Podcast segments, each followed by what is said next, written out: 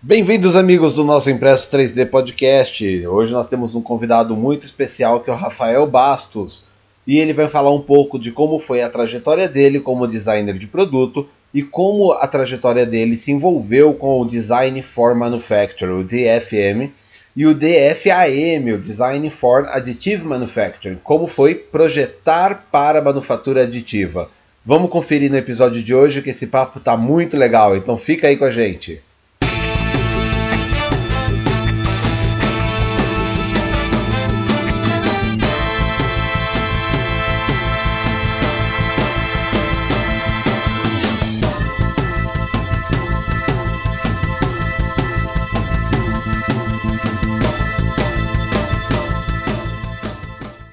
Fala, meu querido, tá me escutando? M muito bem, alto e claro. Como você está, Rafael? Tudo ótimo e por aí. Também, tirando o calor, a, a combinação de três fatores: um calor nunca visto antes em São Paulo, estão recapeando a minha rua e eu tenho que ficar aqui apagado no ventilador, portanto. Você tá me ouvindo bem? Tô sim, tô sim. Só ajeitar o ar aqui que ele tá nas minhas costas, dois segundos. Eu tô com inveja desse ar, não.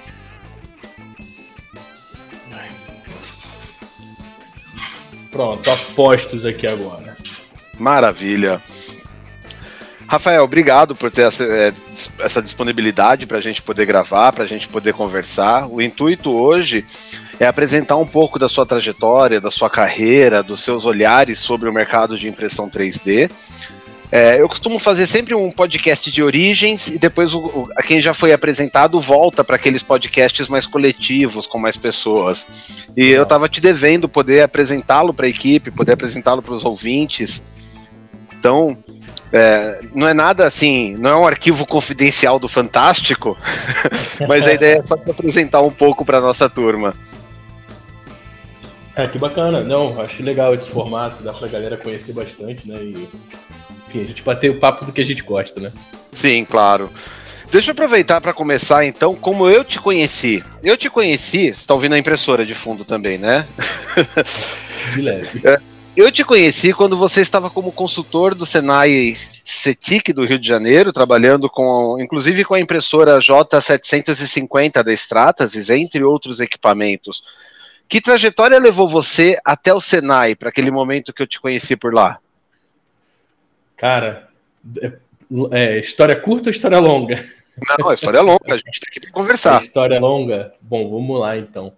Quando eu tinha mais ou menos uns, sei lá, cara, 10 anos de idade, eu comecei a andar de skimboard. E é um esporte, enfim, um esporte de prancha, que você sai correndo com a prancha na mão, joga no chão. O famoso sonrisal, pra galera mais antiga aí que vai. vai sim, sim, eu conhecia como sorrisal, justamente. Isso aí. Então, o skimboard ele foi evoluindo ao longo dos anos, né? E hoje em dia você consegue surfar até com aquela prancha. Pois bem, eu fazia isso desde muito pequeno, e aí quando eu tinha por volta de uns 16 anos, eu comecei a. Não tinha conteúdo sobre isso no Brasil, entendeu? Eu queria postar os vídeos, eu tinha uma galera assim, queria postar uns vídeos, umas fotos. Aí eu fiz na época, na época um blog, né? Um blogspot. Uhum a primo do Flogão, né? Pra quem é mais antigo aí também. Eu tô lembrando e... de tudo isso, tô marcando todas as checkboxes é. até agora. e aí, e aí a gente começou, comprei uma câmera, assim, minha mãe falou, cara, você tem direito a um presente, que eu tinha passado de ano e tal, assim, o que, que você quer? Aí eu falei, cara, eu tô na dúvida entre um Playstation, eu lembro na época era o Playstation 2, se não me engano, uhum. ou um Playstation uma câmera. Aí, meu filho, compra a câmera. PlayStation vai ficar em casa, você já tem computador, fica jogando essa porcaria o dia todo. Compra uma câmera. Eu, tá bom, vou comprar uma câmera. Aí foi aí que começou a, a, a, Eu comecei a tirar fotos, postar, fazer vídeos. E na época estava começando, isso aí foi em 2008, 2009, YouTube. Comecei a fazer vídeos também para o YouTube. Então eu tenho um canal no YouTube desde 2009. Eu vi, inclusive, você marcou ele no, no seu Instagram recentemente. É, exatamente, exatamente. E aí, quando eu, quando eu comecei a, a mexer com essas coisas, né, obviamente você precisa aprender os softwares, né, para você é, conseguir jogar alguma coisa para fora. E aí eu aprendi Photoshop, aprendi Illustrator, aprendi o Premiere Pro, é, e foi, por consequência, assim, já negócio de 3D. Na época, o programa assim, que estava mais acessível era o SketchUp. Aí, uhum. assim, foi meio que tudo junto. Tipo, o que, que eu vou fazer na faculdade? Aí eu gosto de design, eu entrei assim para fazer, eu queria fazer mais design gráfico, mas aí depois eu fui descobrir o design de produto e me apaixonei. É, então foram os programas aí e o skimboard que me introduziram. Mas até para deixar claro, você foi para esses programas para fazer posts melhores no seu blog, para fazer capas melhores para o YouTube que estava nascendo. E aí você teve esse contato prévio. E, e o SketchUp entrou aí nesse 3D para quê? Cara, então, na verdade, teve um vídeo que eu, que eu queria fazer uma animação em 3D. Aí eu, eu fiz um vetor, assim, era uma animação muito simples. Né? Mas é tipo assim, botar um objeto 3D dentro de uma cena, assim, sabe? Do, do da câmera filmando Sim. a praia. E aí eu, eu aprendi, cara, aprendi, não dá pra falar que aprendi. Usei o cinema 4D junto com, na época era o Bojur, que era um sistema de tracking 3D e tal. É, que é o que o After Effects faz hoje, né? Uhum. E, e aí Pô, gostei muito dessa parada 3D. Aí comecei a pesquisar, descobri.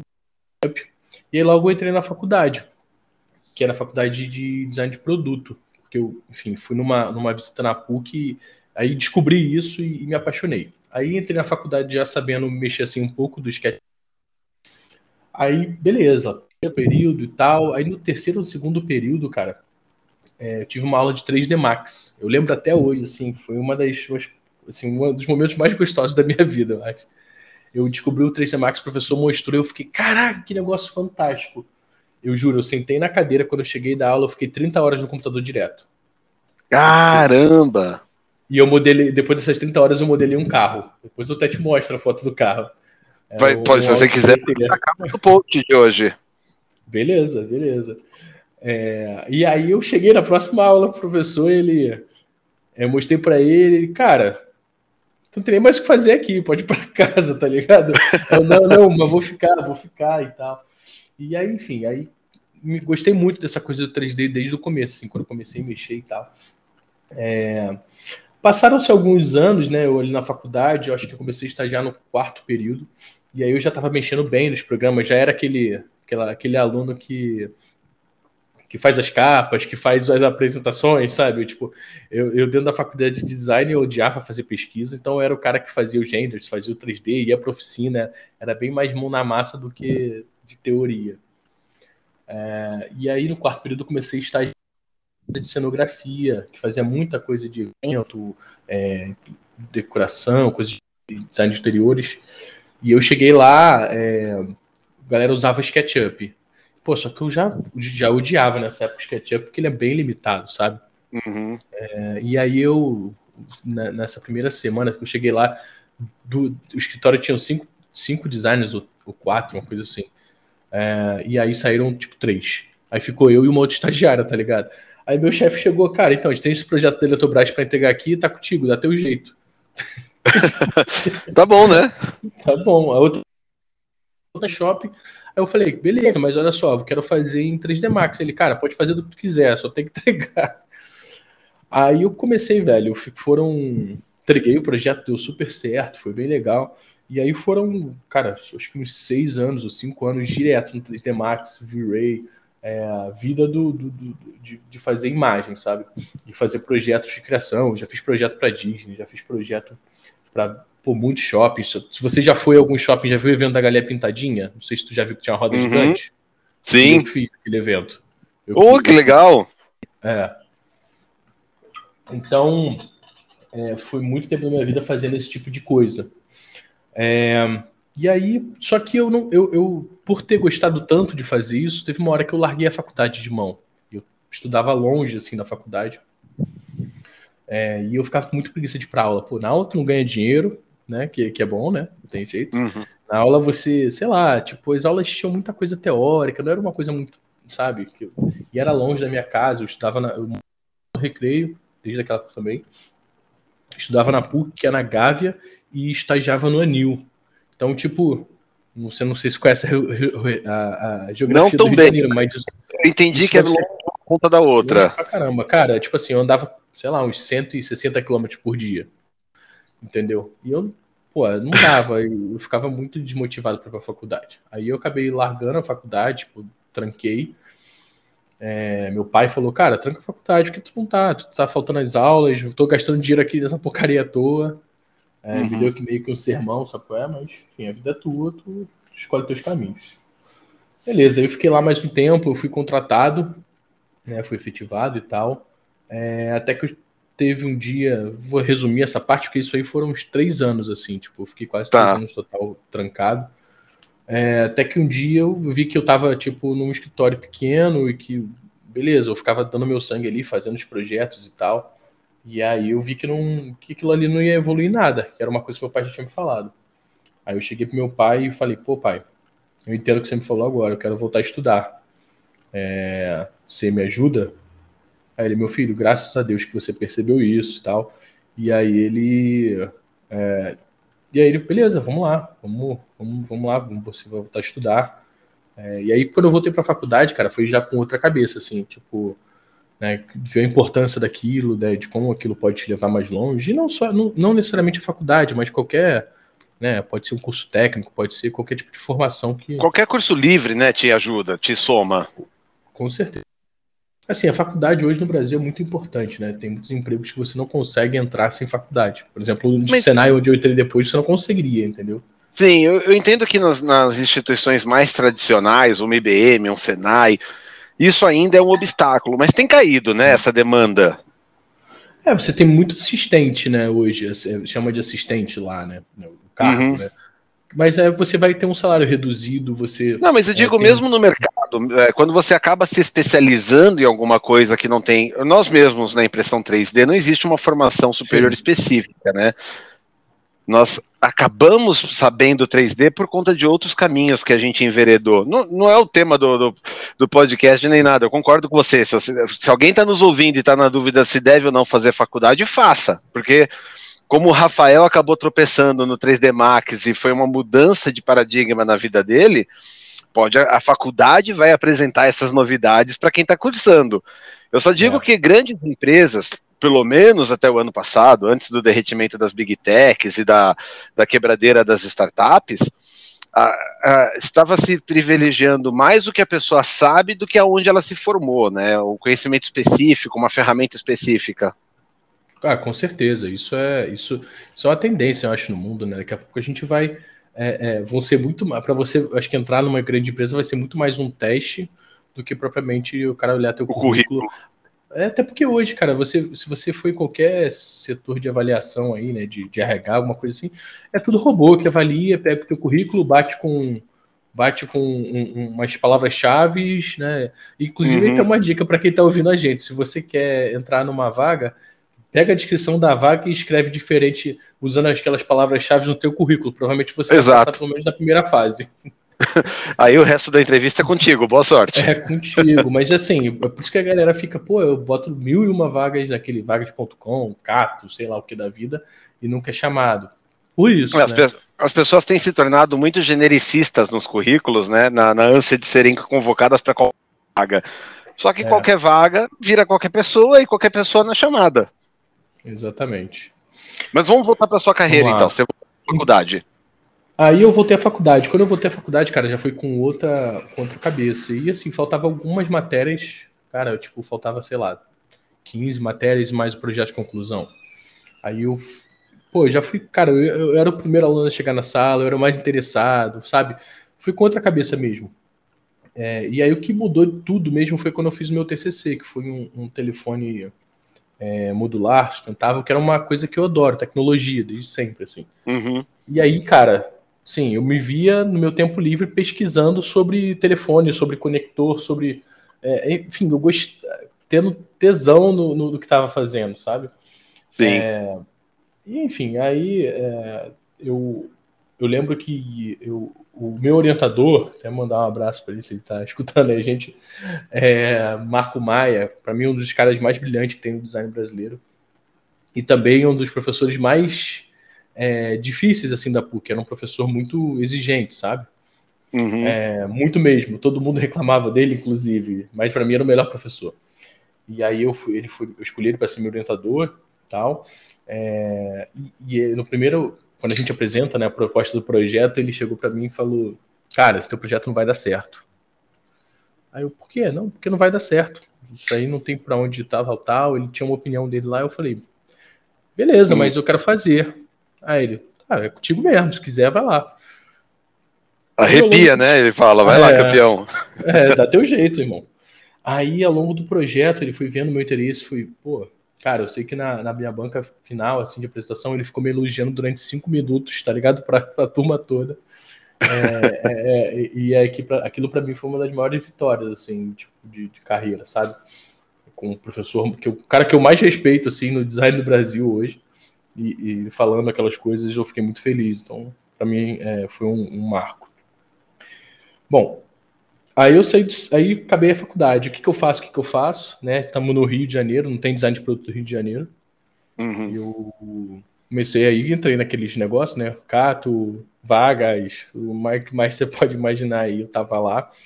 Por incrível que pareça, eu tava no, no Facebook, né? Um grupo de design. E aí eu vi uma vaga lá pro Senai né, que alguém tinha postado, alguma designer que trabalhava no Senai, não lembro quem era, postou a vaga. Aí eu vi e mandei um e-mail, né, pra, com o meu currículo e tal. Fui chamado, fiz a entrevista, tem uma galera, enfim, passei, no final das contas. Isso com um mês de formado, cara, e era um bom salário, assim, tipo, comparando com, com o que tinha da realidade designer do, aqui no Rio de Janeiro, tipo assim, era o dobro. Aí eu, não, você tinha que ser referência, né? É, era, é, é, na verdade, né? Sem dúvida. E aí, pô, fiquei muito feliz, né, cara? Só que não era exatamente para a área que eu queria, né? Não era design de produto. Era design gráfico, mas assim, falei, cara, é, eu vou lá porque, enfim, primeiro, porque eu tô precisando de trabalho, segundo, que é um uhum. bom salário, e terceiro, que o melhor tá dentro, né? E, enfim, conhecer pessoas, né? Não ficar em casa procurando o emprego dos sonhos. Sim. Não existe.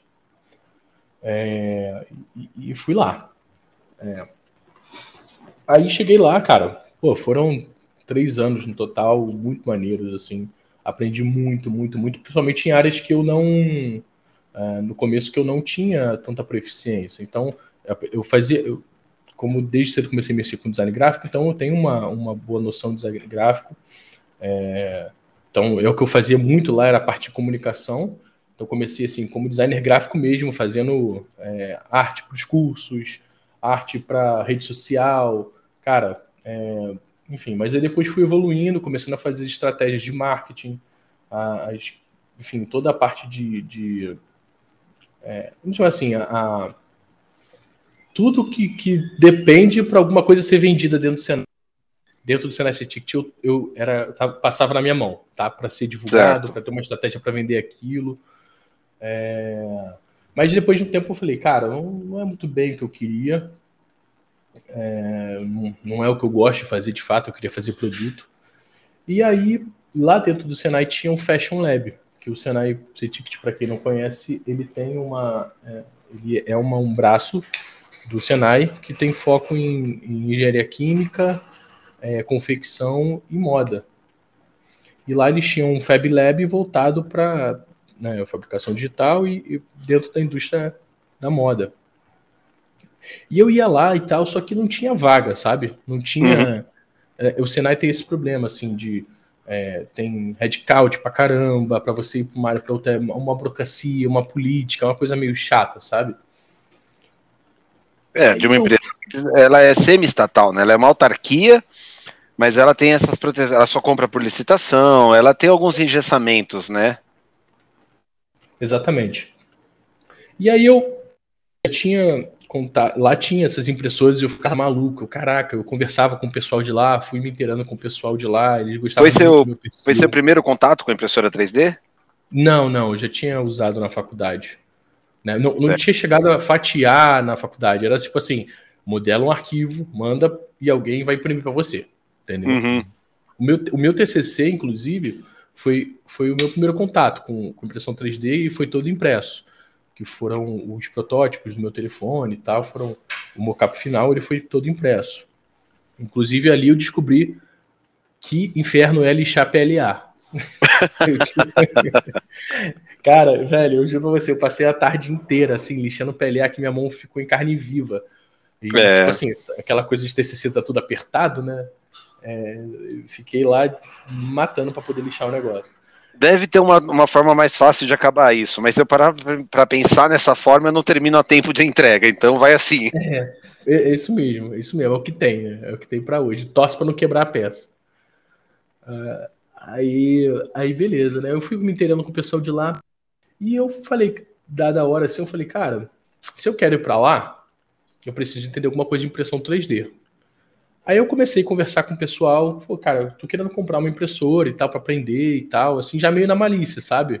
Tipo, uhum. de posicionar, tipo, pô, o cara já sabe, o cara sabe modelar e tal. Comprei a impressora. Comecei a mexer, comecei a fuçar e tal. Velho, de... aí eu fiquei. Minha, minha, minha, minha esposa fala que eu sou psicopata, né?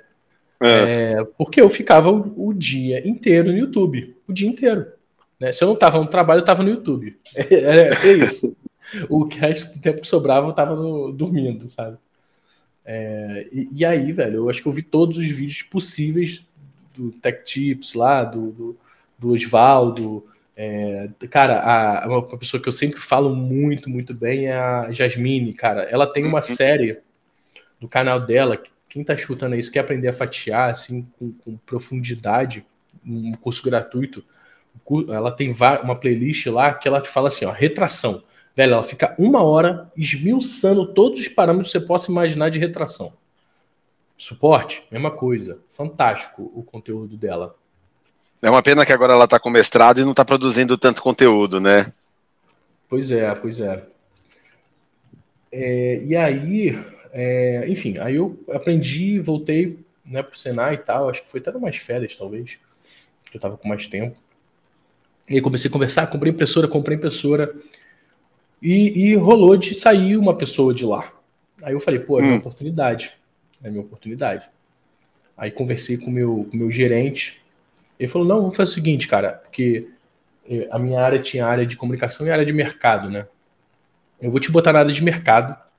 Você vai ficar como se fosse. É porque mercado lá é como se fosse um vendedor, tá? O cara que vai fazer uhum. relações comerciais e tal, mas é. Mercado é um nome meio. Vendedor é um nome meio meio ruim pro negócio. É, eles atualizaram de caixeiro viajante, já é um começo. É, tipo isso. É agente de mercado, né? Uhum. E aí, aí ele falou: vou te botar de agente de mercado, mas você, você vai. Eu conversei com o Fabian lá, que era o gerente da, do Instituto de Tecnologia, onde tinha um Fab Lab. Eu conversei com o Fabian e vou, e, e vou deixar você lá. Vou deixar você lá meio período. Tipo assim, tu trabalha sei lá, segunda, terça e quarta lá e, e, quinta e sexta aqui, entendeu? Mas toca no seu tempo, cara, tá tranquilo.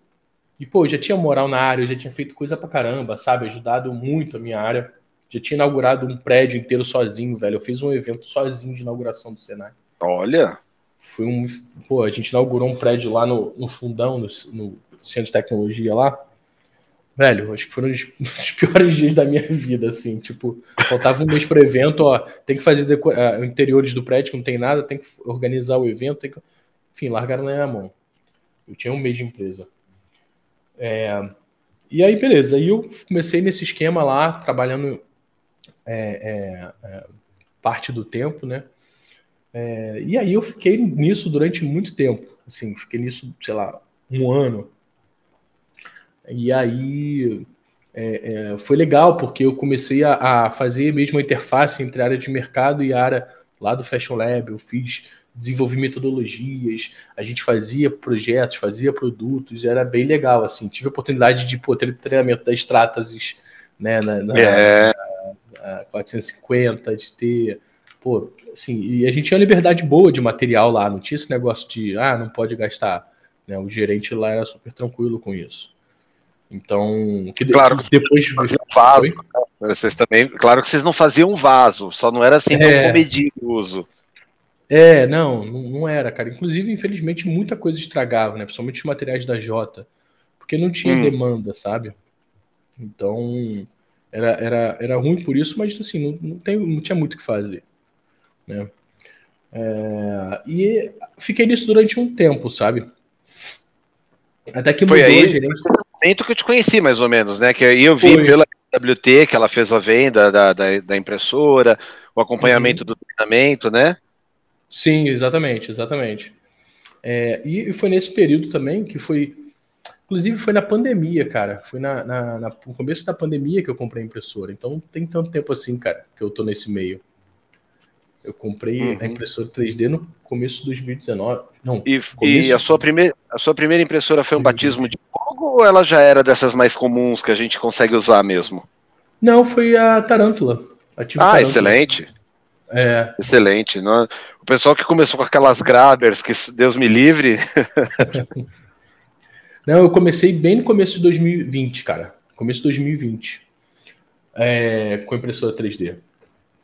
E aí. Pô, você vai matar nossos ouvintes de inveja, porque você começou com uma tarântula, no trabalho tinha uma F450, com uma FDM da Stratasys de, alto, de grande gama de materiais, temperaturas, e uma J750, que é uma de resina da Stratasys colorida. Tinha mais coisa lá também, né? Tinha o Duis Ultimaker, tinha uma Router CNC da Roland e tinha uma cortadora laser CO2. Olha só, isso daí é para o departamento que é o Fashion Lab, né? Acho que acabava algumas outras áreas usando também, né? Mas assim, não era um negócio, cara, que, que era muito difundido na empresa. E eu lutei muito tempo para o negócio se tornar maior. Uhum. Né? Para as pessoas realmente é, é, usarem aquilo da forma como deveria ser usado. Enfim, aí são mais problemas políticos de empresa, de coisas assim, né? Que, é cultura maker, é, né? Eu acho que cultura, a, cultura, é. ainda é muito difícil você arraigar uma cultura de uso de prototipagem entre as pessoas. Exatamente. Exatamente. É, é, é complicado, porque. E esse papel de consultor, né? Que a gente vai. É o capítulo que você inicia depois do Senai. Não, é, lá dentro já, já atuava como consultor. Né? Legal. Depois de, desse tempo aí, a gente começou. Através de, por exemplo, é, tinha. Como é que era a Firjan? A Firjan tinha um, tinha um programa que a gente sempre recebia os projetos deles. Era para era incentivar pequenas empresas. Cara, eu esqueci o nome do programa agora. Mas, enfim, uma pequena empresa vinha com um projeto, é, se inscrevia lá, acho que a Firjan pagava 70% do projeto, entendeu? E a gente uhum. pegava muitos desses projetos para fazer lá.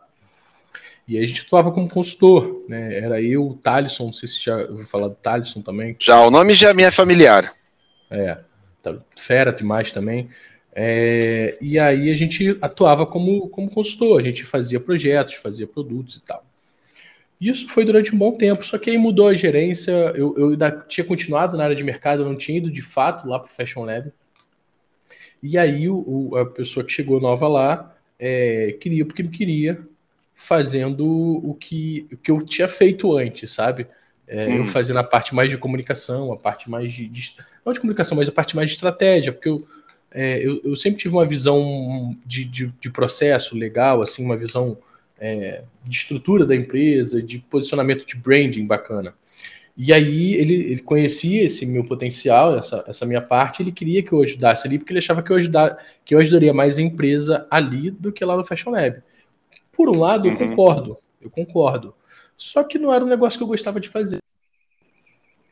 É... Não era o teu chamado. Não era o meu chamado. Enfim, long story short, né? É... Uhum. Teve um momento que eu, que, eu, que, eu, que eu decidi. Eu falei, cara, não tô gostando e tal. E, e aí, no começo da pandemia, acabou que eu pulei essa parte que é legal. Eu tava com tempo livre, né? Tava, com, tava mais tempo em casa e tal. Teve um dia que eu falei, cara, eu vou fazer um, isso é um negócio que eu sempre quis, né? Eu tinha canal no YouTube, mas tinha parado. Aí eu falei, pô, vou fazer um vídeo no. Um vídeo explicando para as pessoas é, uma coisa, sei lá, Illustrator, que era um programa que eu conheço muito bem, assim, sabe? Sim. Aí eu fiz o vídeo, a galera gostou, comecei a fazer. Aí eu falei, ah, vou, vou movimentar minha página, que eu já tinha uma página de design desde a época da faculdade, assim, que eu postava umas coisas e tal. Aí eu vou começar a movimentar, eu movimentei, eu movimentei, mas não, não tava andando muito, sabe? Até que um dia eu tinha comprado a impressora 3D, eu postei. E aí hum. o pessoal, cara, o que, que é isso? Como é que é? Como é que funciona? Conta aí, não sei o quê. Aí eu percebi ali que, que tinha, tinha samba ali, né? É... Sim. Aí eu comecei a E não é o filho do. E não é o filho do, do cantor lá, esqueci o nome dele agora, que se batizou filho de samba. É do Jorge. Do seu Jorge? Isso, seu Jorge. Não, não é, é, é samba música mesmo. Exatamente. Aí, aí eu vi que, que, tinha alguma coisa ali, comecei a postar mais e tal. E, e eu sempre, né, tava vendo os vídeos no YouTube, até que um dia eu falei, assim, eu mandei mensagem para três pessoas, tá? Eu vou, hum. não vou falar os nomes aqui, mas uma delas foi o Oswaldo. pro Osvaldo assim: é, Fala, Osvaldo, tudo bom, cara? Primeiramente, parabéns aí pelos seus vídeos, assisto todos e tal. É, se você, se você, eu sou designer de produto, se você por acaso precisar de alguma coisa de modelagem, fala comigo, eu faço para você, é, para algum conteúdo seu e tal. Assim, sem intenção de nada, só é mesmo de, sei lá, colaborar com um cara que tinha me ajudado tanto, sabe? Uhum. Realmente tá ali naquele meio, sabe? Eu gostava disso, eu gosto disso. Aí o Oswaldo, eu acho que deve ter visto o meu trabalho, eu já postava algumas coisas, né? Aí ele falou, ele me chamou para fazer um vídeo. Eu acho que eu já tinha hum. feito até um, um, um e-book sobre, sobre design para manufatura aditiva. Nesse tempo aí. É, aí ele me chamou para fazer um vídeo falando sobre é, como você deve molhar para impressão 3D. A gente fez o vídeo, foi maneiro pra caramba. Aí, tipo assim, é, no dia, assim, um tempo depois ele mandou, Rafa, o que tu acha de fazer um curso, cara? Que é um conteúdo que não tem aqui. Eu falei, ué, vamos. No dia seguinte já tava com, a, com, a, com o escopo do curso pronto, já tinha mandado para ele e tal. É, marquei férias lá do Senai é, e, e, fui gravar o curso. A gente alinhou tudo e fui gravar o curso. Aí foi, foi assim que surgiu o curso, cara. Que legal. E você notou um padrão nas suas ações? Quando você quis ir para a impressão 3D, lá no Fashion Lab, você foi comprar uma impressora, foi perguntando, foi pedindo ajuda. Entrar no mercado agora de youtubers, né? Você fez a mesma coisa, escreveu para alguns, se voluntariou para ajudar. Isso é interessante quando você fala, isso serve de lição. Eu acho que isso é muito importante destacar. Tem muita gente que fala que não tem oportunidade, chance, mas na verdade nunca se ofereceu para mostrar o trabalho que pode fazer, né? É, isso eu acho que é, é fundamental, cara. É onde, legal. Onde a gente tem tanta, tanta informação hoje em dia, né? Se você quiser já chegar cobrando, velho. Sim. É difícil. É difícil. Mas eu vamos lá, eu te interrompi. E, e, o teu primeiro vídeo com, com o Oswaldo, qual que foi? Foi um sobre. Era cinco, cinco práticas que você tem que ter na hora de modelar em 3D, para manufatura aditiva, uma coisa assim. Que eu falava, é, por exemplo, bota um chanfro de 45 graus para você evitar suporte, é, bota, sei lá, evita é, fazer cantos retos da sua peça e tal. É, que legal. Eu, eu vi o primeiro vídeo seu, foi o da luminária com madeira que você achou. Esse daí qual que foi na ordem de produção? Ah, esse já estava bem mais à frente, cara. Ah, esse é? Já, bem mais a, já, já tinha um tempo, assim, devia ter alguns meses assim mais à frente. É, tá, isso deve ter sido, sei lá, com um ano de canal, talvez. Ô, louco, nossa, peguei você tarde, então já, já tá é, de tempo. Talvez sim. Uh, e, e como é que foi com não, e, e, o legal disso, cara, assim, é que o pessoal não sabe. Quando eu falo, pô, essas coisas que, que, eu, falo, que eu falo, assim, ah, de design para manufatura aditiva, é um conteúdo que tem pouco. Eu, uhum. ver lá, eu só fui ver esse conteúdo depois que eu já tinha feito o meu. Né? É. Eu, não, eu não li nada disso. Foram coisas que eu fui olhando pô, cara, se eu não tenho suporte aqui, eu tenho que fazer um. Foram coisas que eu fui tirando da minha cabeça e, e, e depois eu fui ler livros, né? Clifford lá tem um livro sobre isso, que, que batiam exatamente com o que eu tinha falado, cara. E, e, e foi muito legal isso, que tipo. É, é Ver esse caso, alinhamento de ideias, né? É, exatamente. Isso é bem, foi bem legal. É, hoje você é um dos precursores de design para manufatura aditiva, né? O que eles chamam tem a, a, a, Design for Additive Manufacture, que é o D4, D4AM, né? Isso. Design for Additive Manufacture. Você é um dos precursores no Brasil nessa, nessa modalidade de modelagem. É, mas não foi planejado. Você está falando aqui que acabou indo, indo nessa direção de uma forma orgânica, né? Sim, sim. É, mas foi um pensamento que sempre, como eu trabalhava na, lá na, na, essa já foi a segunda empresa, foi a Bastidores Eventos. E lá era muito legal porque era, era quase que um Fab Lab, só que era um Fab Lab para cenografia. Então lá tinha é, torno, lá tinha serralheria, lá tinha marcenaria, lá tinha isopor, tinha laminação, tinha tudo.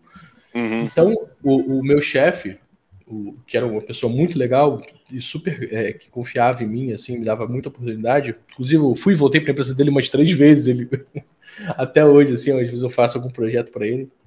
É, ele, ele, ele gostava que eu, tipo assim, faz, fazia o projeto, fizesse o projeto, é, já pensando em como é que aquilo ia ser produzido e depois de acompanhar aquilo lá na. Na verdade, era só sair de uma porta e olhar para baixo, tá? para ver o que estava uhum. acontecendo, uhum. que era um galpão, um galpão grandão.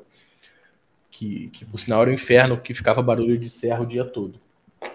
É, e, e, eu descia para ver como é que tá, o encaixe tá legal, não tá. Então, para mim, já era uma, uma coisa natural. Tipo, pô, se eu vou produzir um negócio, eu não posso né, é, viajar na maionese e achar que, que alguém vai resolver depois. Eu tenho que resolver no projeto isso.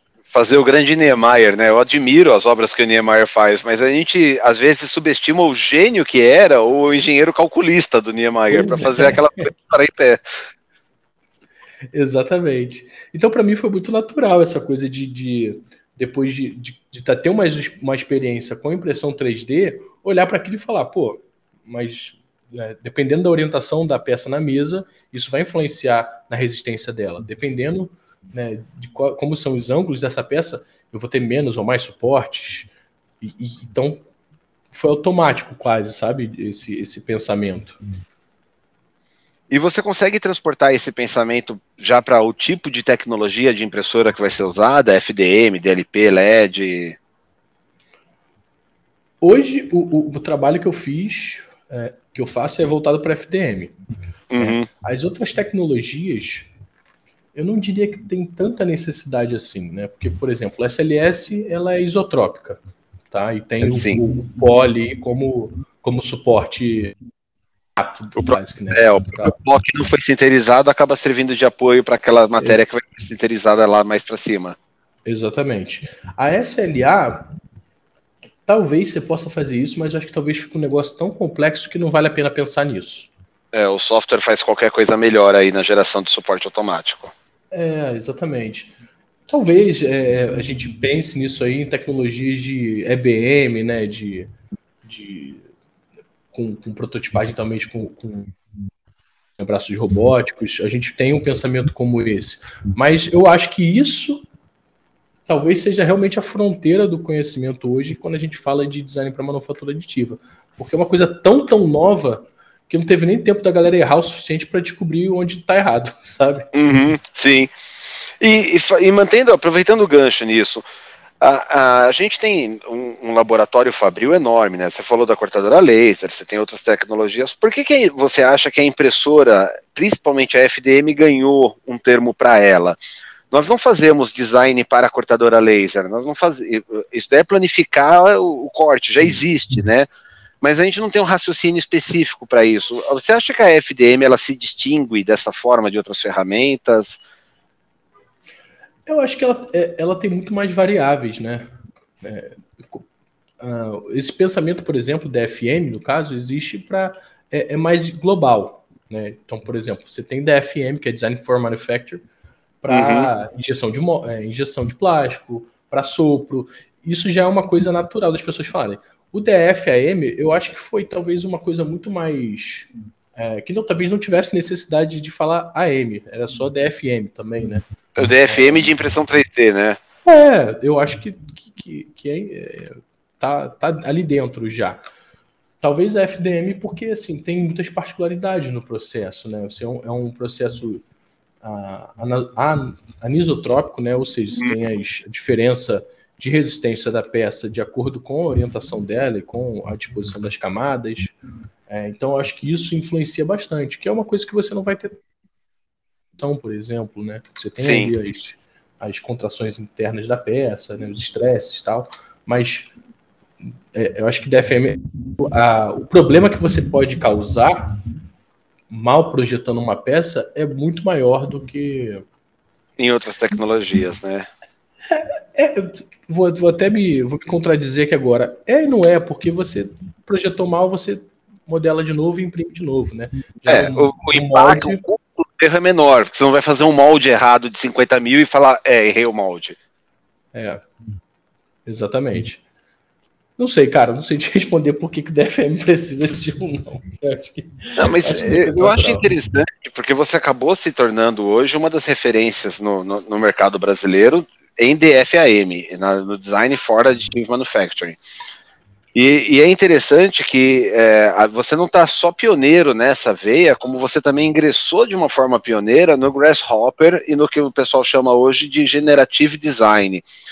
2022 foi marcado pelos lançamentos das ferramentas de Generative Design da, do Katia da So, do SolidWorks, no SolidEd. Mas como você vê a chegada dessa ferramenta e, o impacto dela na, na, na comunidade geradora?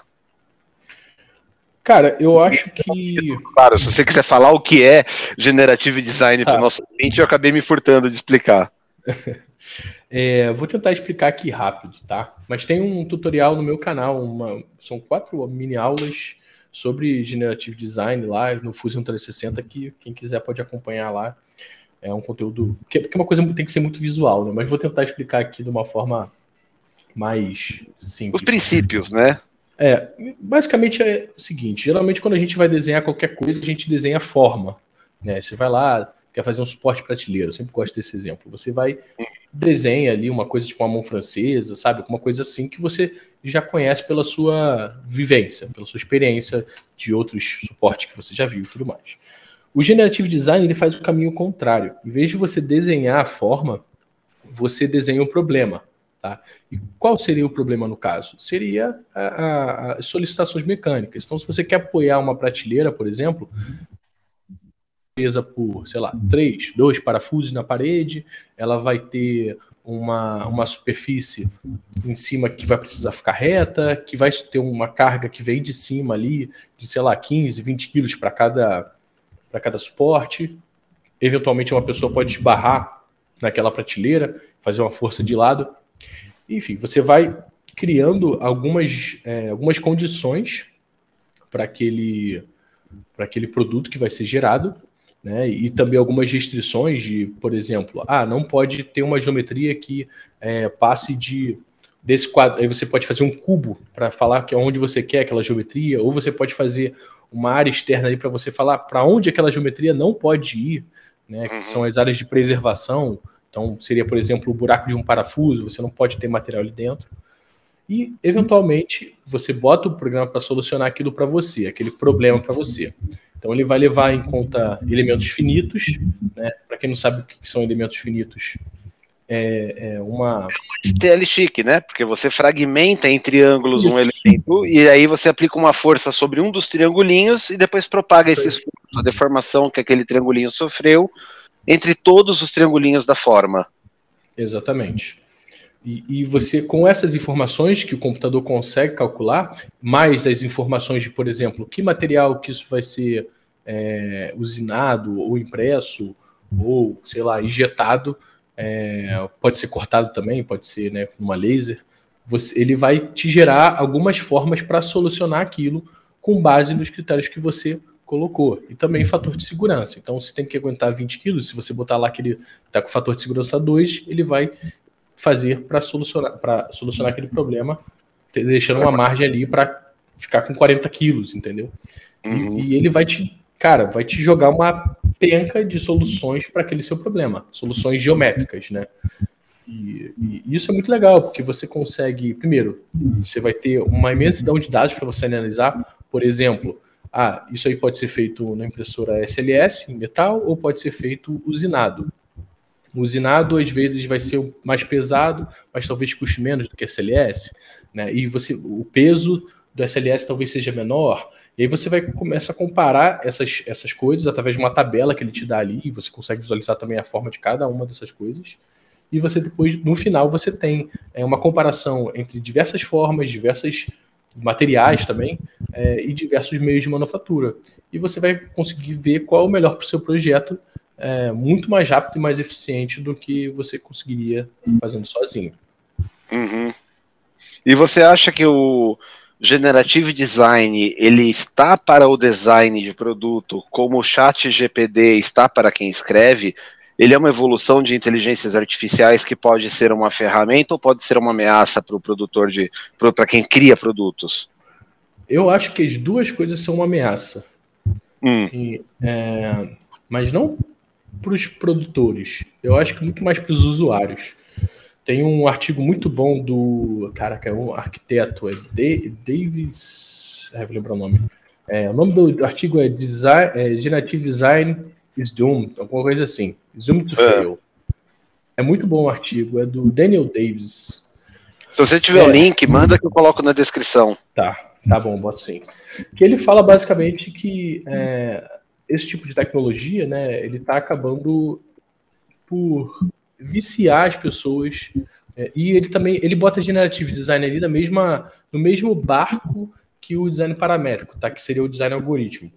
Então, uhum. é, ele, ele, ele, não vou falar que ele confunde, mas é, tem uma. Ele fala das duas coisas mesmo. É, e, e como ele, eu também acho que tem muita gente que se apoia nessas tecnologias para fazer as coisas. Então, o cara faz por fazer, só para usar a tecnologia.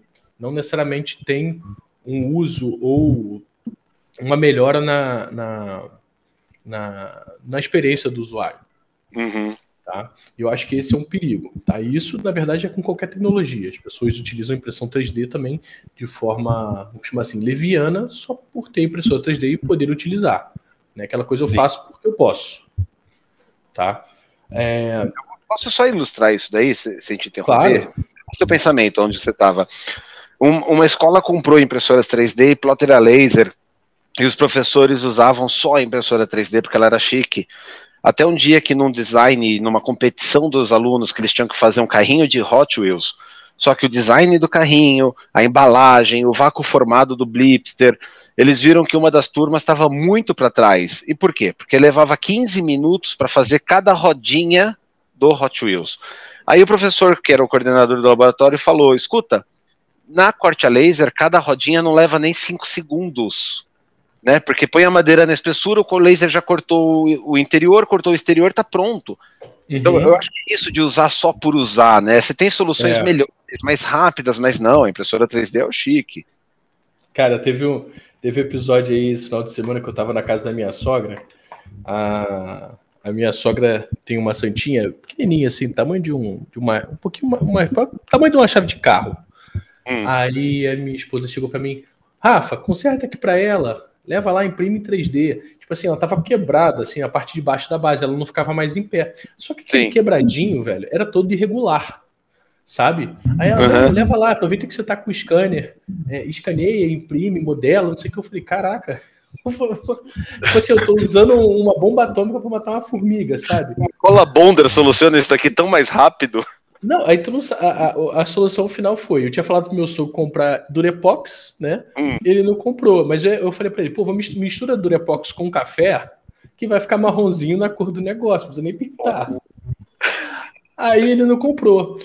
Aí ela, pô, ela tava meio triste assim, eu vou animar minha sogra. Aí eu peguei, eu, tem, tem cola branca aí? Tem, me dá cola branca. Aí peguei cola branca, misturei com café, Fiz uma massa, botei ali, preenchi, deixei dar uma secadinha e passei o super bonde. Ficou show de bola, Olha, sabe? Eu vou te dar, vou te dar uma dica que eu estou usando em casa agora, hein? É, bicarbonato de sódio com super bonder. Já vi, seca rápido, né? Fica que nem uma pedra. Nossa, né? Eu tava com a mãozinha de uma miniatura de um orc quebrada, a gente tá jogando muito RPG com as crianças. E aí eu tinha que. Quebrou todos os orcs a mão com o machado. Aí eu punha lá, ficava segurando o punho, dava 10 minutos, soltava o bracinho, o, o machado de, dava aquela desmaiadinha na posição, né? Ele inclinava. Falei, não é uhum. possível, quantas horas eu ter que segurar? Daí eu tinha lembrado desses vídeos do YouTube, eu falei, deixa eu colocar uma gotinha de bicarbonato, um pozinho de bicarbonato e pôr. Cara, é instantâneo. Aí eu fui quebrar um dos orcs, quebra em outro lugar, não quebra onde tá a Bonder com o bicarbonato. Eu já, eu já vi esse negócio, é bizarro mesmo. É, é, então é, ele é um catalisador que eu não sabia que era. Eu, uhum. e, e, aí parece que só a internet descobriu isso. Eu deixo a dica também para e, e, mas assim, eu acho que rola essa parada de, de as pessoas. Ah, é o que eu tenho, eu vou utilizar, mas assim, sem intenção. Eu acho que é importante ter intenção. Né? Por que está fazendo isso? Para quê? Qual a vantagem desse processo, do outro processo? É, e não ficar preso, né? Só um software, só um programa, isso, um software é um programa redundante, mas só um, só um software, só uma tecnologia, só uma forma de fazer as coisas. Né? Aprende a desenhar também, que é um negócio super importante. Eu acho que é bacana isso para quem está querendo criar coisas. E aí, voltando para sua carreira lá para o Senai, então, você estava trabalhando lá já como consultor também meio período. Onde nasceu a R3D Design efetivamente como uma consultoria? Então, desde que eu tinha saído da empresa e voltado para a faculdade, eu, eu não queria ficar sem dinheiro, né? Ninguém, assim, meu pai até me ajudava e tal, mas é, eu não queria ficar mais pedindo. Então, desde que eu saí de lá, eu já fazia projetos como autônomo, né? Inclusive para onde eu tinha saído, né? Eu tinha conversado com o meu chefe, é, o Luciano, um abraço para ele. Eu duvido que ele esteja assistindo, mas enfim, um abraço por acaso ele tiver. É, eu conversei com ele, eu falei, pô, Luciano, eu quero sair e tal, é, eu quero terminar a faculdade. Ele super me apoiou. Eu falei, cara, mas assim, eu estou disponível para fazer os projetos.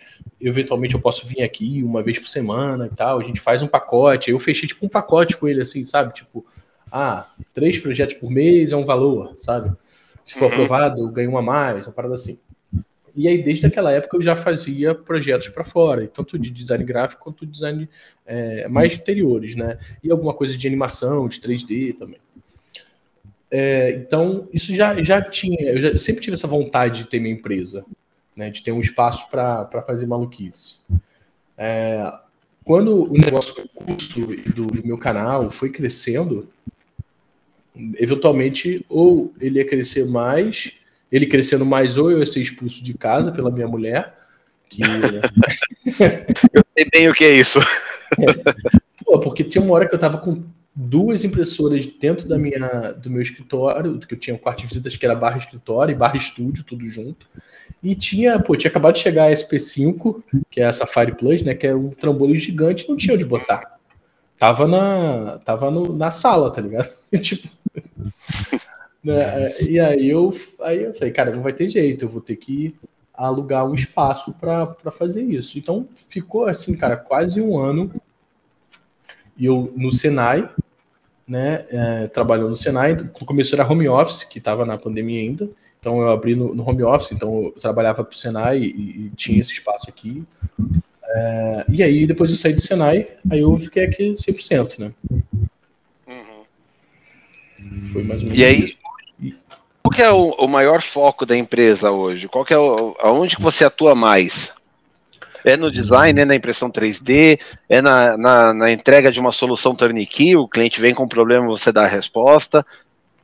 Cara, é um pouco de tudo isso, cara. Assim, hoje um braço talvez é, assim de, de, mais forte talvez seja os cursos, tá? O, o curso que eu tenho lá com o Osvaldo, é, que foi assim basicamente o primeiro produto estruturado que eu criei mas desde, do, desde que eu voltei aqui para o que eu 100% né, R3 Design, a gente tem conseguido clientes né, de desenvolvimento de produto mesmo.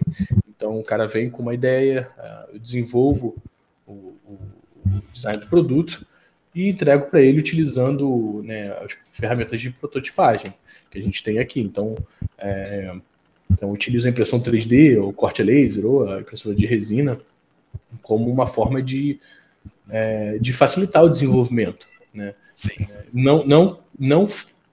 Dificilmente eu faço. Eu também não, não, não é uma coisa que eu gosto, tá? De, de vender impressão 3D. Então, sei lá, vem alguém com. Você não atua um, como bico impressão. É, não. Eu, assim, quando vem um outro projeto, eu, eu até faço assim, um projetinho maior, sabe? Mas, pô, o cara vem para mim com um arquivo para imprimir por 30, 40 reais, velho, não, não vale a pena, sabe? É, Sim. É, pelo menos aqui, no meu caso, que tem outras coisas acontecendo. aqui, para mim, não vale a pena. Eu prefiro muito mais o serviço, que é, um, que é uma coisa que com maior valor agregado. É, e, e, tem muito mais mercado assim do ponto de vista de possibilidades. Então, ano passado, por exemplo, a gente fez um trabalho para a BRF, que é o grupo da Sadia, uhum. onde é, eles têm um, um, programa interno lá de desenvolvimento de ideias lá, e a gente desenvolveu para eles uma. Um, não dá para chamar de. É, como se fosse aquela vending machine, né? Para você. É uma vending machine de salgado. Então você botava, escolhia o salgado, esquentava, pegava. É, também desenvolvemos uma, um protótipo de uma interface digital é, e mais algumas coisas, design gráfico. Então, a gente atua um pouco de tudo assim dentro do design, até porque eu gosto mesmo dessa coisa mais generalista. Uhum. E como você acha que é o. olhando em retrospecto para sua carreira, o que, que fez a maior diferença para você chegar onde está hoje? E eu quero colocar mais algumas coisas que nós não falamos, mas estão implícitas aqui. Uma, que até perdão pela franqueza, né? Mas você uhum. é uma simpatia para conversar, tem uma excelente oratória. A gente não vê isso tão fácil nas pessoas. Você é uma pessoa que também que soube fazer alianças, se, se dispor para ajudar as pessoas. Sempre que você queria aprender algo, ao invés de ir lá só pedir a informação, você se oferecia para ajudar. E aí teve toda a sua trajetória de formação entre ferramentas de modelagem, ferramentas de ilustração, de design.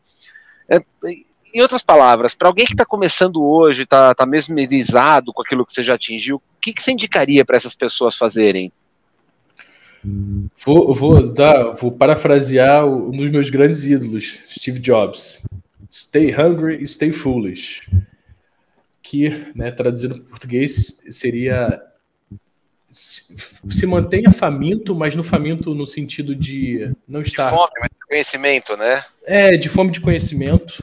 E se mantenha idiota o suficiente para você é, ter certeza que você não aprendeu tudo, sabe? Para você ficar é, é, sem medo de errar, sem medo de, de, de, ter novas experiências. Eu acho que é isso, assim.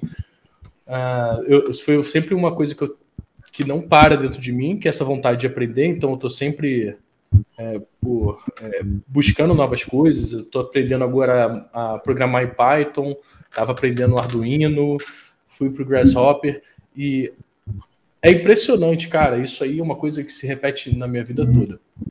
É, agora, por exemplo, eu estou pegando um projeto de Grasshopper já.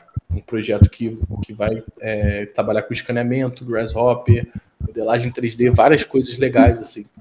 É, para a área médica, e, e, foi uma coisa que só foi possível porque é, eu estava ali disposto a aprender mais, a, a, a descobrir novas coisas. E, e, às vezes você não vai estar preparado para pe pegar o projeto. E para mim essa é a melhor coisa. Se você pega um projeto sem saber muito bem como vai ser, estão te pagando para você aprender.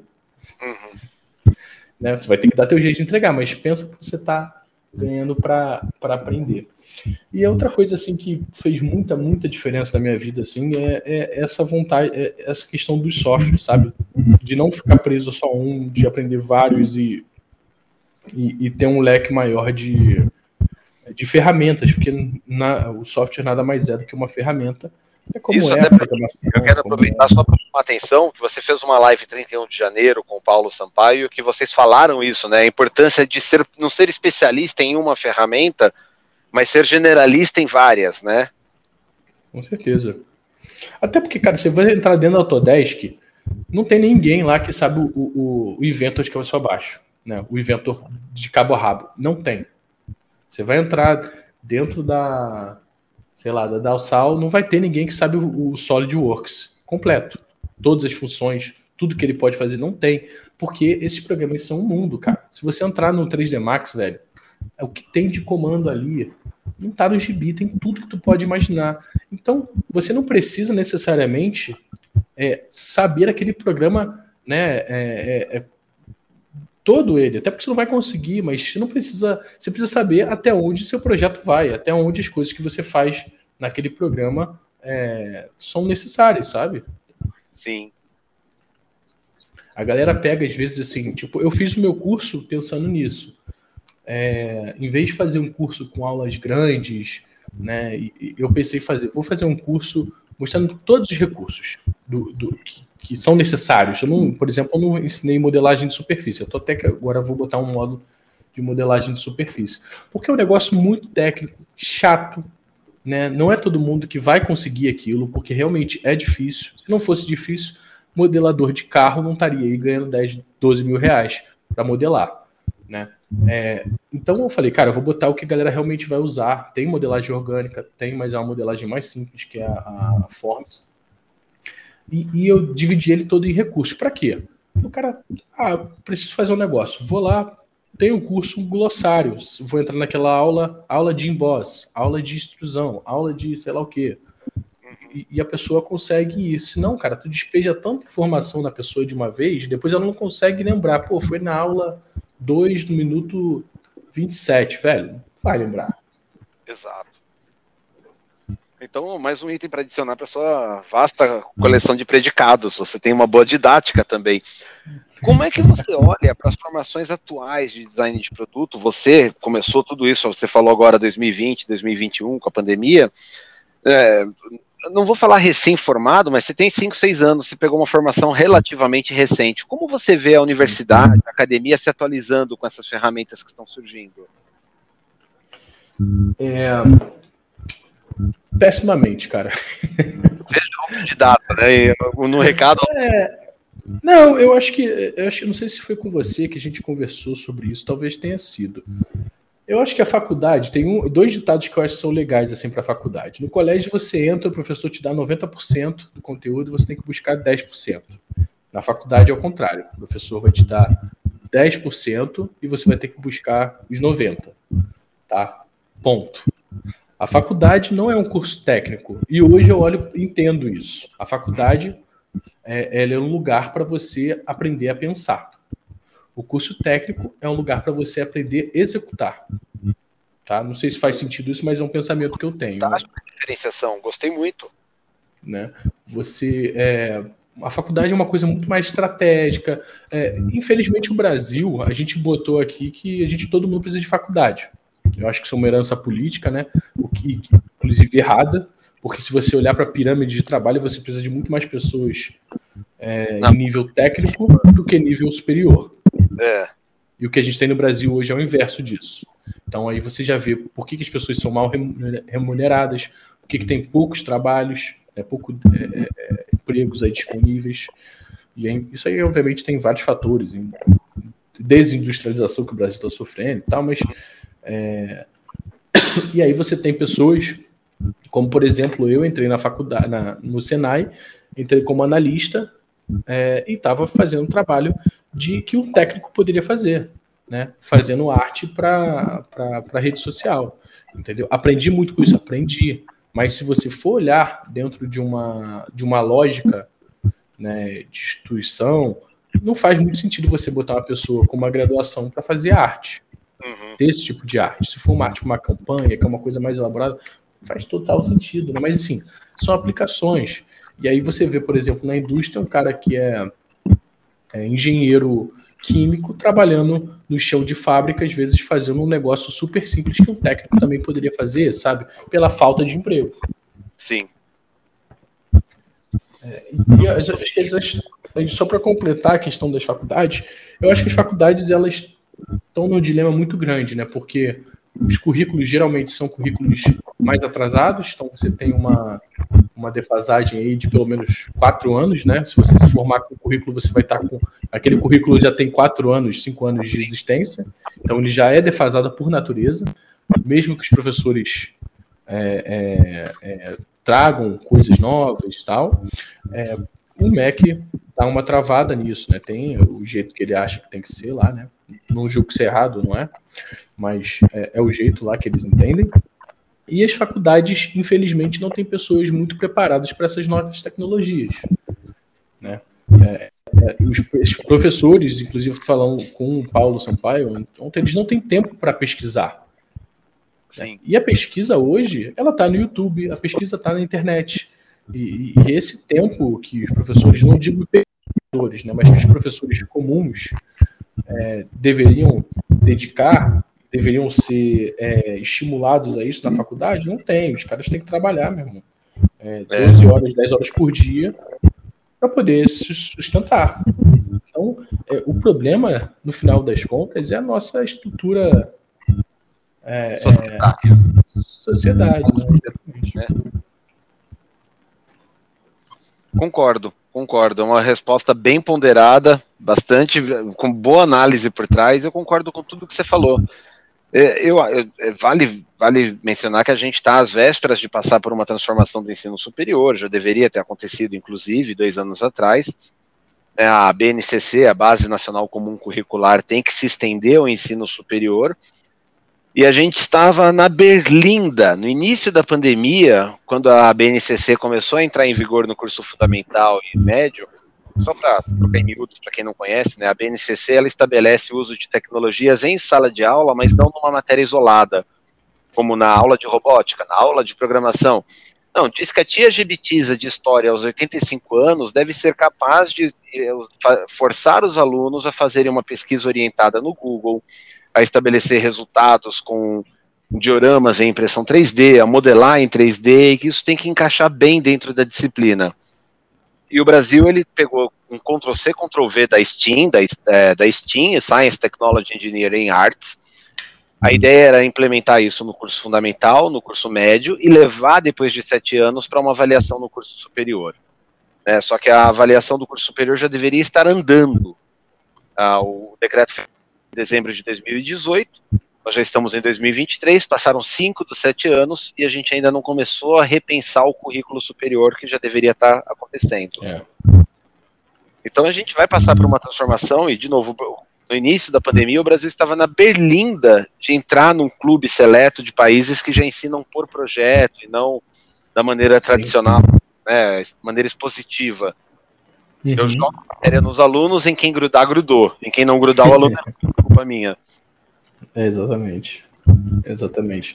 Cara, eu, eu acho que essas coisas aí levam ao que a gente vê hoje na internet, né? Então você tem vários cursos mais técnicos, né? De, de aprenda um software, aprenda uma tecnologia, aprenda marketing digital, sei lá, é, que estão ganhando, ganhando muito, né? Porque primeiro você tem velocidade, então você pode se debruçar ali sobre aquele curso e aprender uma, um craft ali, uma uma habilidade mais rápido. Né? O cara hoje não tem paciência para entrar numa. O cara quer fazer cinema, ele não tem paciência de entrar numa faculdade de cinema quatro anos para começar a produzir os, os, os, filmes dele, os vídeos dele.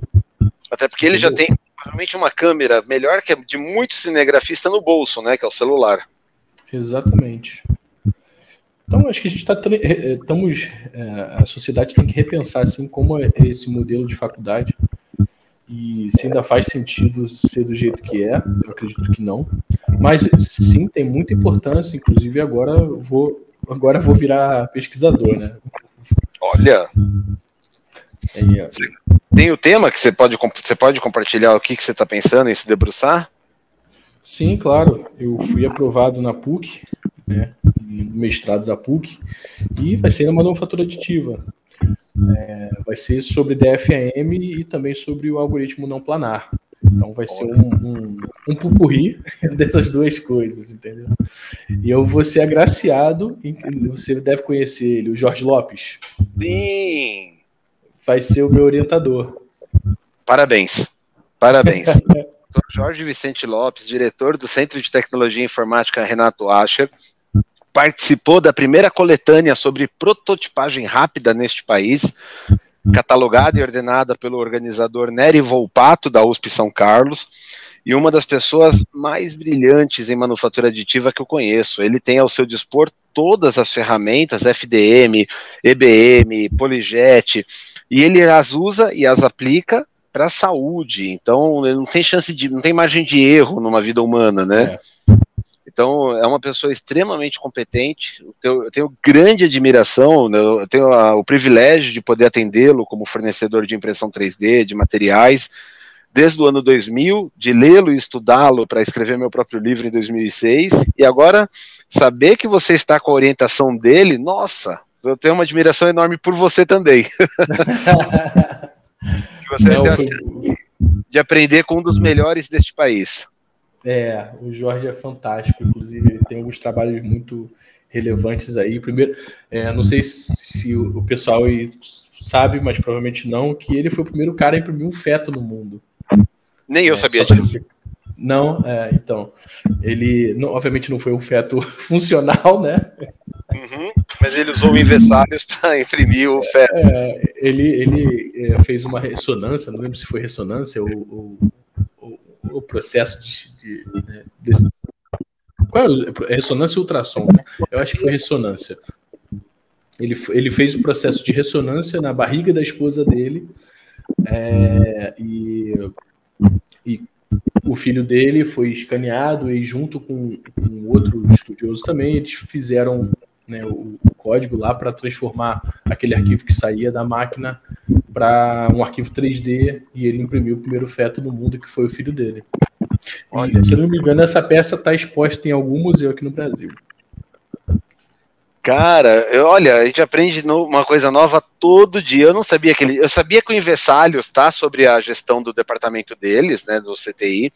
É um produto brasileiro que converte exames de imagens em STL, que torna possível imprimir uma réplica 3D a partir de um exame como tomografia computadorizada, ressonância eletromagnética, até raio-x 3D. Legal. Dependendo da qualidade do DICOM, que é o arquivo de a extensão do arquivo de imagem, uhum. é, você consegue transformar em STL usando esse programa Invessalhos, que é brasileiro e virou é, referência internacional na área de estudos médicos e manufatura aditiva, é, traduzido já para mais de 11 idiomas, teve não sei quantas mil instalações, e é gratuito, roda em Linux, Windows, Mac, fácil de instalar e tem uma, bastante informação no site dele próprio, do Invessalhos. Se não me engano, significa avesso em invertido em latim. Interessante. É, e, cara, agora aprendi mais uma. Rafael, nosso bate-papo foi muito legal. Agora eu quero que você volte depois para a gente discutir com mais profundidade sobre o design generativo, sobre o design para manufatura aditiva. É claro que num podcast a gente tem certas limitações, a gente está aqui para ajudar as pessoas a entenderem os conceitos, mais do que mostrar qualquer coisa, né? Mas é, a sua volta não acontece, ainda que sua chegada, eu devo dizer, foi tardia por minha culpa, né? Eu estava criando coragem para te chamar para um podcast. Ah, pelo amor de Deus, que isso. Pequenininha, a gente tem mil e poucos downloads por episódio, é pouquinho. Pô, que isso, já tá fantástico. Mas eu fico muito feliz que você tenha aceitado o convite, que você esteja aqui. E até o seu retorno, onde que as pessoas podem saber mais a seu respeito, acompanhar seu dia a dia, sua agenda de cursos, como que elas te acham? Cara, arroba no Instagram e no YouTube, arroba R3Design, sem o segundo E, R3Design com, e, com D mudo, é, .com.br, meu site também é a mesma coisa. É, é isso, é só botar Rafael Bastos 3D no Google, Rafael Bastos Design, no Google provavelmente vai achar alguma coisa. Rafael com PH. Com PH. Isso aí, com PH. E você já tem agenda de cursos aberta para o seu curso de modelagem? Ah, provavelmente a próxima turma a gente vai abrir esse mês agora, por volta do dia 16 ou 20. Então, se você tá. está ouvindo esse podcast na data do lançamento, nós estamos, nos fal nós estamos falando pouco antes do carnaval, em fevereiro de 2023, a próxima turma. Mas se você está ouvindo no futuro esse podcast, pode ter certeza que ele continua oferecendo esse curso maravilhoso. É só procurar no site. Você tem uma direção para onde as pessoas podem ir para saber do seu curso? Cara, meu Instagram mesmo, na, no, no meu Instagram no YouTube tem links lá nos vídeos, tem é, na minha bio no Instagram também tem link lá. Então não vai ser muito difícil de achar. Se você botar modelagem para impressão 3D, é, Rafael Bastos, provavelmente você vai achar também no Google. Fantástico. Alguma última palavra para o nosso ouvinte? Só, acho que eu acho que se você gosta da, da manufatura aditiva, você gosta desse tema e, e você tem que buscar é, os seus caminhos, né?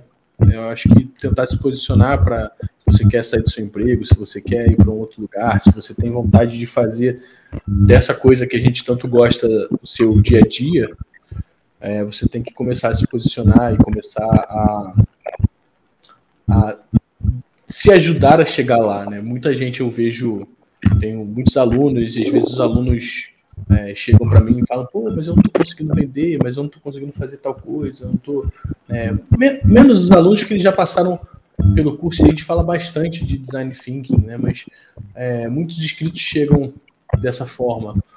É, e eu falo, cara, você precisa entender seu público, você precisa entender onde você quer chegar, você precisa se dar tempo a, a errar. Né?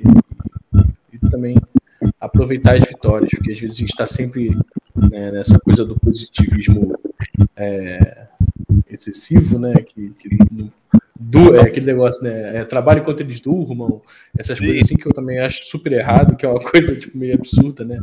Não, a, Mas, gente assim, tem, a gente tem que saber vivê-la também. Pois é, cara, não é, nem tudo é trabalho, nem tudo é impressão 3D. Né? Vai tomar uma cerveja, vai sair para jantar, viajar, são importantes também. Você Oi? continua aquele sorrisal que iniciou tudo isso lá em 2006, 2007? Cara, eu ando de vez em quando, andei até recentemente, agora tô mais pesado, né? É, eu, naquela época eu competia, eu, eu, andei bem de skateboard, assim, competi no Campeonato Brasileiro e tal. É, mas hoje em dia ainda ando e tô fazendo um projeto de uma prancha, né? Olha. Tô fazendo um projeto de uma prancha impressa em 3D, utilizando o Grasshopper. Já foi impressa, agora só falta laminar, vai ser laminado em fibra de carbono. Legal. E a última pergunta: você agradeceria sua mãe por ter falado vai na câmera e não no PlayStation? Tantos anos. Com certeza, cara. Minha mãe, ela, ela me ajudou muito nessas coisas, sempre me apoiou. Meu pai também. Meu pai, pô, graças a Deus, meu pai me dava tudo que ele via que era que era que podia me tornar quem eu me tornei hoje. Eu tenho que agradecer meu pai, porque eu tive o computador com seis anos de idade né? Isso 90 e pouco. É, tipo um Pentium 266, uma coisa assim. É, e, e, essa interação com a tecnologia foi isso que me propiciou estar aqui hoje. Então, é, só tenho a agradecer meu pai e minha mãe por, por estar aqui, porque com certeza sem eles não seria possível. Fantástico. Obrigado pelo seu tempo mais uma vez, Rafael. E vocês que estão nos ouvindo, qualquer dúvida, informações, crises existenciais, contato arroba impresso ou no meu WhatsApp, de segunda a sexta, das 9 às 18, 11 96636 Nos vemos na próxima semana. Até lá. Valeu, tchau, tchau.